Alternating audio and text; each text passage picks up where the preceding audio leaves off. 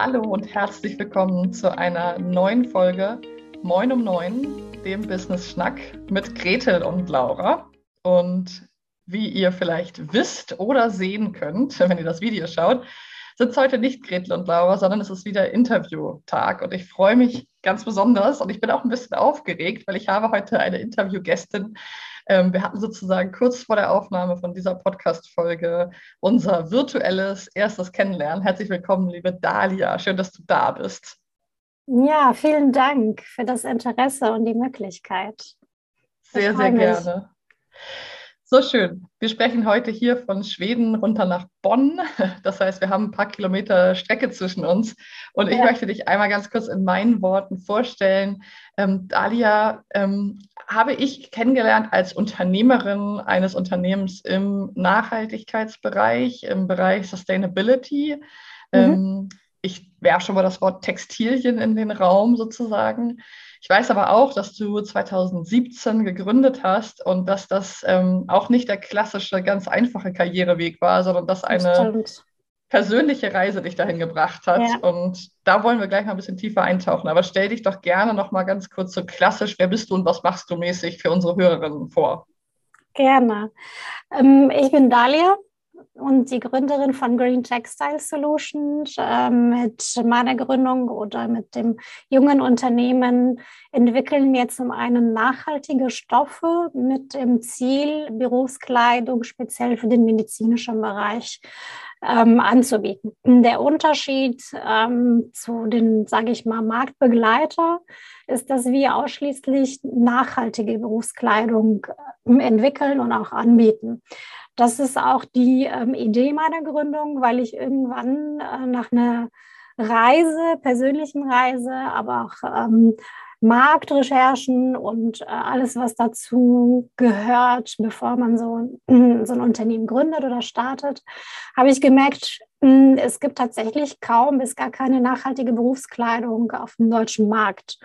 Und meine Intention oder meine große Motivation und Vision ist letztendlich nicht nur ein Endprodukt an die Zielgruppe ähm, zu bringen ähm, und damit auch ein gesundes Textilstück für ähm, Pflegekräfte und Ärzte im medizinischen Bereich, aber äh, oder gleichzeitig ähm, entlang der Lieferkette auch eine Veränderung zu schaffen. Das heißt, mhm wir, wir, wir schauen sehr genau oder wir, wir haben ähm, inzwischen auch ein Verfahren, mit wem wir zusammenarbeiten. Das heißt ein Auswahlverfahren mit den Produktionsstätten, mit denen wir zusammenarbeiten. Aber auch, wo, ähm, ja, wo finden die ganzen Textilschritte letztendlich statt? Das ist ein Riesenaufwand. Und ähm, wenn ich jetzt die Marktbegleiter mir anschaue, die meisten kaufen nicht direkt ein. Das heißt, das mhm. geht irgendwie quer durch die Welt und leider wird meistens über den Preis eingekauft. Also nicht meistens, aber immer. ohne Rücksicht auf Umwelt, ohne Rücksicht auf Arbeitsbedingungen. Mhm. Und ähm, genau das wollen wir eben ändern. Mhm. Ich weiß nicht, ob du es weißt, aber Gretel und ich sind beide auch im, im Bereich Nachhaltigkeit sowohl engagiert als auch haben wir auch so einen Background. Ich habe auch jahrelang Privatpersonen begleitet, ihren Lebensstil nachhaltiger zu gestalten, also was mhm. Ernährung angeht und was ähm, einfach den Planeten möglichst wenig zu belasten äh, angeht. Wie oder wo ist dieser Gedanke bei dir entstanden? Also du hast 2017 gegründet. Was war sozusagen, was würdest du sagen, gab es so einen Initialmoment, wo du gesagt hast, ich will in der mhm. Welt wirklich was auf diesen, in diesem Nachhaltigkeitssektor verändern? Ja, also das hat ähm, im Grunde vor meiner Gründung äh, stattgefunden oder ist passiert. Ähm, ich war sehr lange in einem Logistikkonzern tätig und ähm, habe dann nach neun Jahren gemerkt, das ist nicht der Weg, oder nicht der Platz und Ort und auch nicht die Aufgaben, wo ich mir die nächsten Jahre, wo ich mich die nächsten Jahre sehe. Und ähm, dann habe ich innerhalb von vier Wochen meinen Koffer gepackt und habe dann eine Weltreise gemacht. Mm, die Idee hatte ich schon lange, die hat sehr lange in mir geschlummert und durch, dass ich den Job nicht mehr hatte, war das der perfekte Zeitpunkt äh, für mich und bin auf Weltreise gegangen in verschiedene Länder. Ähm, aber um auf deine Frage zu antworten, war im Grunde der ausschlaggebende Punkt, als ich in Indien war, Und ähm, ja, ich glaube nicht, dass es ein Zufall war, sondern einfach ein Schicksal, was mich dazu geführt hat, Produktionsstätten, also Textilproduktionsstätten mhm. mir anzuschauen und habe das ganze Elend gesehen. Also die, ähm, die Kinderarbeit, äh, die Umweltverschmutzung, ähm, die Menschen, die dort arbeiten, unter welchen Bedingungen, ähm, habe auch vor Ort mit Menschen gesprochen, vor allem mit Frauen und diese Schicksale haben mich nicht losgelassen. Also gerade wenn ich, ähm, wenn die Frau erzählt, dass der Mann durch die ganzen Chemikalien in, in, in der Produktion ähm, krank geworden ist und die Familie nicht mehr ernähren kann. Und so ist der Druck umso höher auf ihren Schultern und ähm, dass sie das Geld nach Hause bringt. Und dieser Druck verursacht letztendlich, dass Kinder auch da arbeiten, ähm, also die eigenen Kinder mit, mit involviert sind und es ist ein Kreislauf, ja, was kein Ende, kein Ende nimmt. Mhm. Und da wurde mir bewusst, was wir eigentlich hier mit unseren Einkaufsentscheidungen verursachen da draußen in der Welt. Ob mhm. es das äh, 3-Euro-T-Shirt oder, keine Ahnung, der Kaffee, also ob Lebensmittel, Textil, egal, das geht in, in, jedes, in jedes Detail, was wir in der Wohnung haben, was wir konsumieren. Und dann wurde mir bewusst, es gibt ja so viel ähm, Textilien. Also wenn ich jetzt nur den Berufstextilienmarkt sehe, das sind über, hm, ich meine, 17 Millionen. Ich habe irgendwann eine Studie äh, dazu gefunden. Es sind enorm viele Menschen, die Berufstextilien mhm. tragen oder tragen müssen in ihrem Job. Und das sind riesige Mengen, die produziert werden müssen. Und der Entscheider, also wenn jetzt ein Einkäufer entscheidet, ich kaufe jetzt anders, ich kaufe nachhaltig, dann ist es wie ein Dominoeffekt da draußen in der Welt, was alles besser werden kann. Mhm. Ja, der Hebel ja. ist sehr, es ist ein, ein langer Hebel sozusagen, ne? der ist groß. Also man kann dadurch ja. gleich viele Menschen erreichen. Mhm. Ja, also hm, ich kann die Lebensumstände dieser Menschen ähm, mit einer Entscheidung verändern als mhm. Einkäufer. Ähm, und in dem Moment wurde mir bewusst, dass hm, wir durchaus äh, stark sind und mächtig sind, da draußen in der Welt eine Veränderung zu schaffen. Wir müssen es nur wollen. Wir müssen mhm. nur diesen Schritt gehen. Und ähm, das hat mich letztendlich motiviert, äh, diesen Schritt zu machen. Ähm, gleichzeitig hatte ich auch Aufenthalte auf Inseln mitten in der Pazifik, äh, auf den Cook Islands. Wunderschöne Inseln, traumhaft, wie man, wie man sich so ein Paradies vorstellen kann. Aber das war nur so der Schein. Ähm, mhm. Als ich vor Ort war und mit den Menschen gesprochen habe, aber auch die Umgebung mir angeschaut habe, waren überall so Schilder, hm, wie man jetzt den Hurricane ausweichen kann. Das heißt so Fluchtwege und Fluchtschilder. Und die, ähm, hm, die äh, Inselbewohner erzählten, ich war bei einer Familie, ähm, hatte ich mir ein Zimmer angemietet und die, die stehen jeden Morgen auf, hören sich alles allererstes die Wetternachrichten. Und dann fängt bei denen das Grübeln und Nachdenken. Hm, und die erzählen, wir können nicht mehr anbauen. Ähm, auch das Fischen, die Fischvielfalt äh, hat sich verändert, hat sich im Grunde verringert. Mhm. Die können nicht mehr so viel fischen wie vorher, ähm, aber auch neue Krankheiten kamen plötzlich auf die Inseln und die, die Abstände zwischen jedem Hurricane wird immer kürzer. Mhm. Das heißt, als ich da war, waren es so äh, alle zwei, drei Monate ein Hurricane. In, inzwischen wird es immer, immer kürzer. Und ähm, das sind Lebensumstände, die wir uns ja gar nicht vorstellen können. Mhm. Ich, äh, tatsächlich, als ich vor Ort war, habe ich äh, so ein Hurricane mitgemacht oder mitmachen müssen. Und das lässt einem einfach nicht mehr kalt. Also dann, ähm, ja, das ähm, mhm. kann ich in Worte gerade nicht beschreiben, was da äh, passiert. Gerade wenn die Menschen nach so einem Hurricane wieder zu ihren Häuser zurückkommen und die Zerstörung da ist. Mhm. Ja, der ganze, der ganze Strand. Ähm, ja. Ja.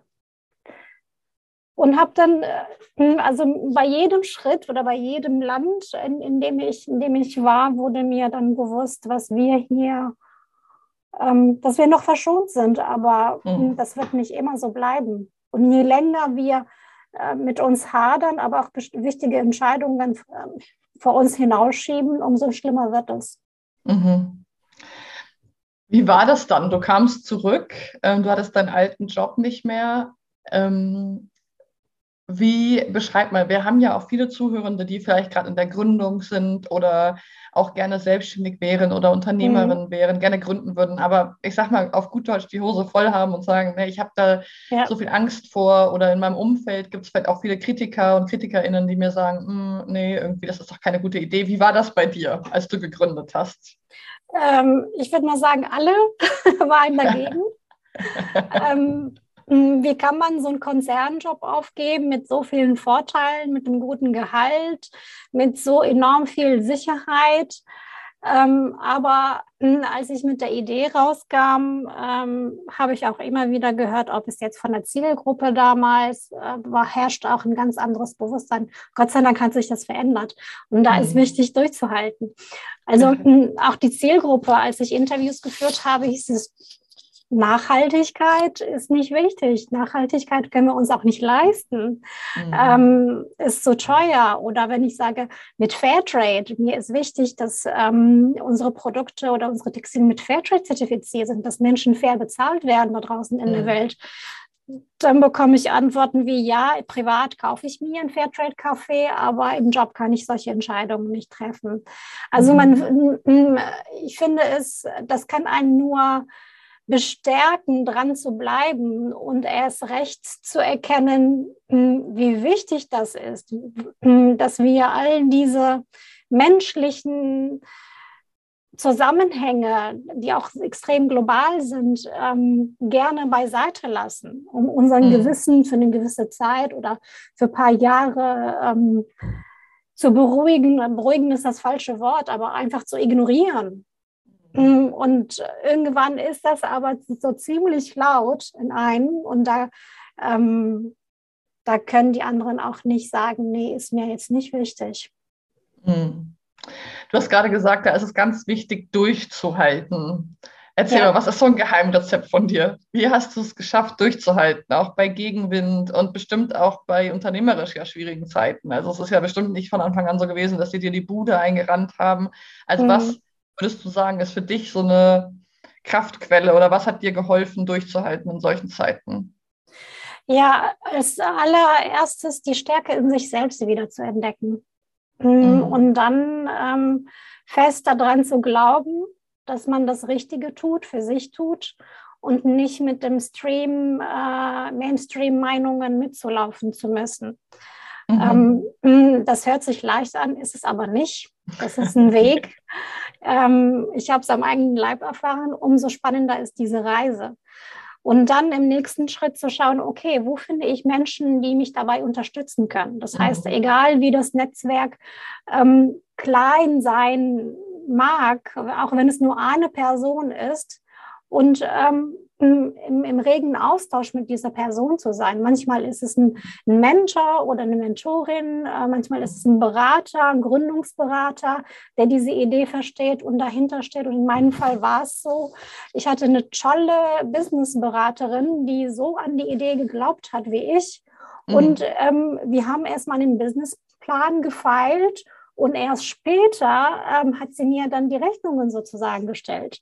Das heißt, solche Menschen gibt es, die auch genauso die Welt verändern wollen. Mhm. Zwar nicht mit der Idee, mit der ich komme, aber mit der Unterstützung wollen ja. sie was beitragen. Und die, diese Menschen kann man definitiv finden. Mhm. Und das Dritte ist letztendlich ähm, da, wo Gegenstimmen sind, möglich, ähm, diesen Kreis klein zu halten. Mhm. Ähm, das wird die Mehrheit sein am Anfang. Irgendwann schwingt es um. Aber in dieser Zeit, bis es umschwingt, diese negativen Stimmen kein Gehör zu verschaffen und am besten nicht in diese Kreise gehen. Ob das jetzt ein, keine Ahnung, ein Netzwerktreffen ist, ob das im Freundeskreis jemand ist, möglich zu reduzieren und auch da sehr achtsam äh, und bewusst damit umzugehen. Mm.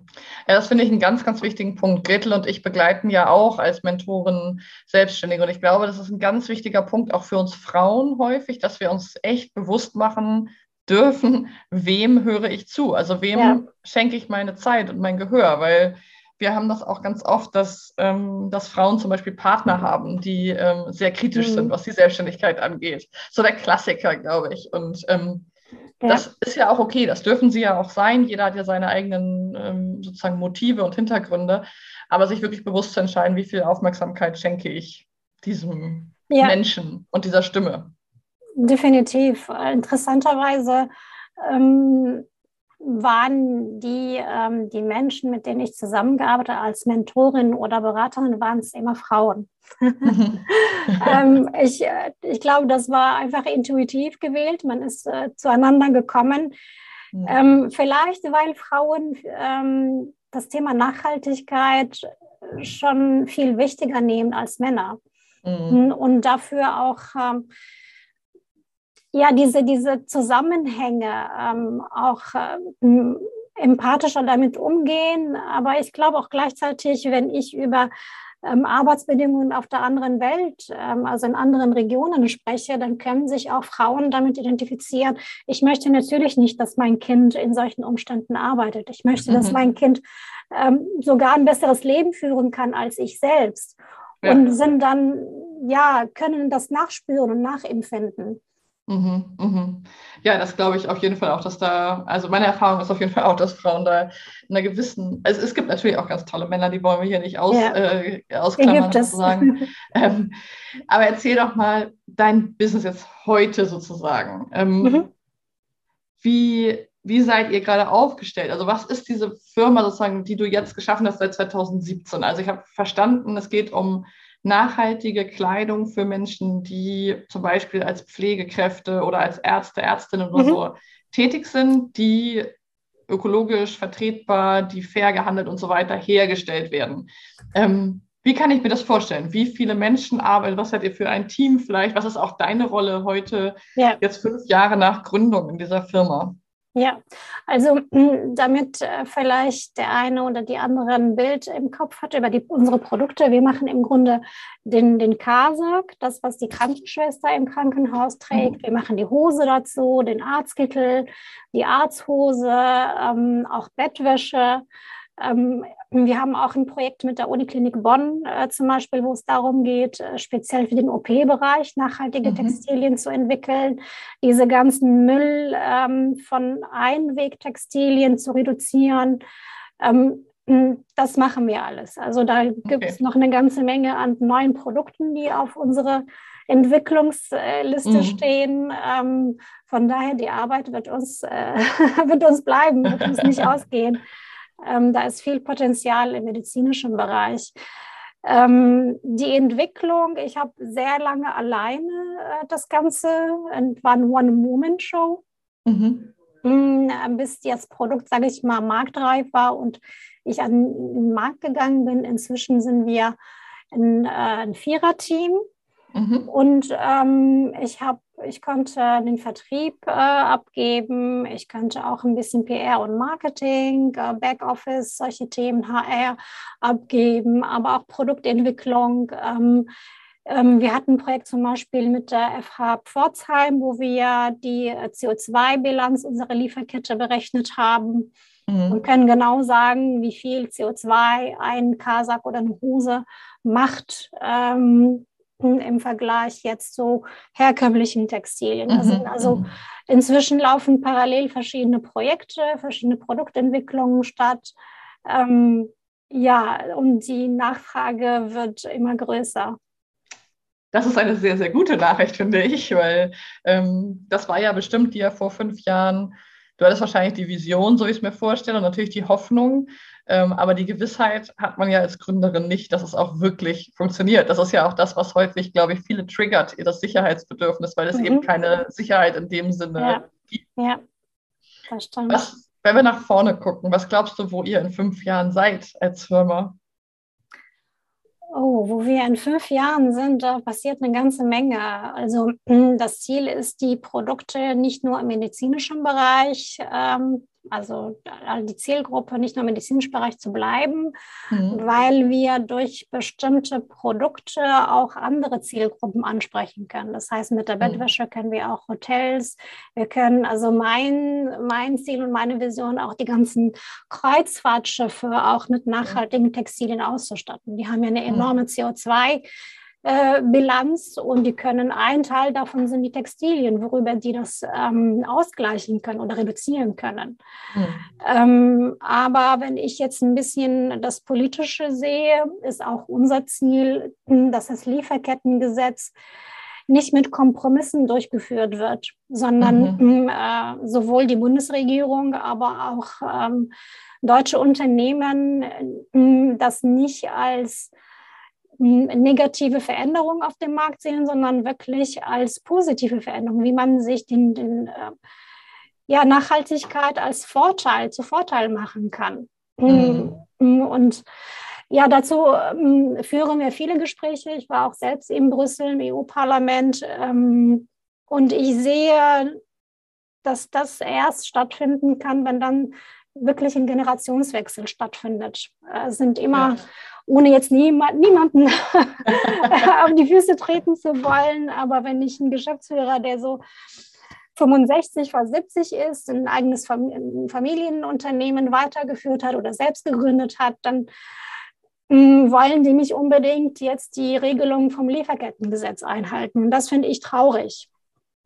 Gerade wenn ich mhm. genug Umsatz mache als Unternehmen, dann kann ich sagen, okay, ähm, hm, wenn ich sicherstellen kann, dass andere Menschen in der Lieferkette ähm, besser leben können und auch bessere Umstände haben und mhm. durch die Produktion nicht erkranken, dann ist es doch genauso von Wert und Gewinn wie, das, äh, wie der Eurostand auf dem Konto.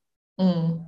Ja, es ist vielleicht wirklich auch eine spannende Frage, finde ich, wie wir Wohlstand oder wie wir, also Wohlstand Erfolg war ja definieren. bei uns, genau, Erfolg und Wohlstand lange irgendwie ja über das Bruttoinlandsprodukt oder über meinen Kontostand sozusagen definiert. Aber letztendlich stehe auch ich dafür sehr ein, dass es eben neben Geld eben auch das Thema zum Beispiel bei uns, das Thema Zeitwohlstand sehr wichtig sein wird in den nächsten mhm. Jahren, aber eben auch Gesundheit und Beziehungen sehr, sehr genau. wichtig sind. Und zwar nicht nur für uns selbst. Ähm, ich glaube, das ist auch so ein eine kognitive Verzerrung ist, die viele über viele Jahrzehnte jetzt halt hatten. Dieses, das ist eine andere Welt, wo das passiert, wo, die sehen wir gar nicht, die ist irgendwo anders. Aber letztendlich ähm, finde ich, wenn ich etwas Positives in der Pandemie beobachten konnte, war es auch dieses, wir sind so verbunden als Welt. Also ja. es ist ein Flug von ja. hier nach da und schon haben wir, wir atmen quasi die gleiche Luft. Also ja. es gibt keine getrennte andere Welt. Definitiv, dem stimme ich äh, zu. Und mhm. auch den, den anderen Menschen ihr Recht geben, ähm, dass sie genauso ähm, ein besseres Leben führen dürfen. Also ja. wenn ich manchmal Unternehmen höre, die sagen, naja, ich habe mir meinen Wohlstand aufgebaut, weil ich eben auf dem Weltmarkt billig einkaufe. Mhm. Und denen sind die Konsequenzen wohl bewusst, was das heißt. Mhm. Aber um meinen Wohlstand zu bewahren, um meine, äh, meine Häuser und meine Autos oder was auch immer zu bewahren, ähm, nehme ich in Kauf, dass andere Menschen äh, Schaden zugeführt wird. Und das darf mhm. sich ändern. Das mhm. ist nicht, nicht human, das ist nicht menschlich. Ähm, dieses, äh, dieses Denken darf sich definitiv ändern. Mhm. Was machst du mit deiner Wut, die da so entsteht? Also ich, wenn ich das so höre, gehst du, gehst du Kickboxen oder was tust du? Also ich höre da auch, also auf ja. jeden Fall, ich, ich bin recht ja. impulsiver Mensch. Ja. Ich könnte mir vorstellen, bei dir auch. Was, was tust du, wenn du so wütend wirst in solchen Momenten? Ja, das ist eine sehr gute Frage. Die hat mir bisher keiner gestellt.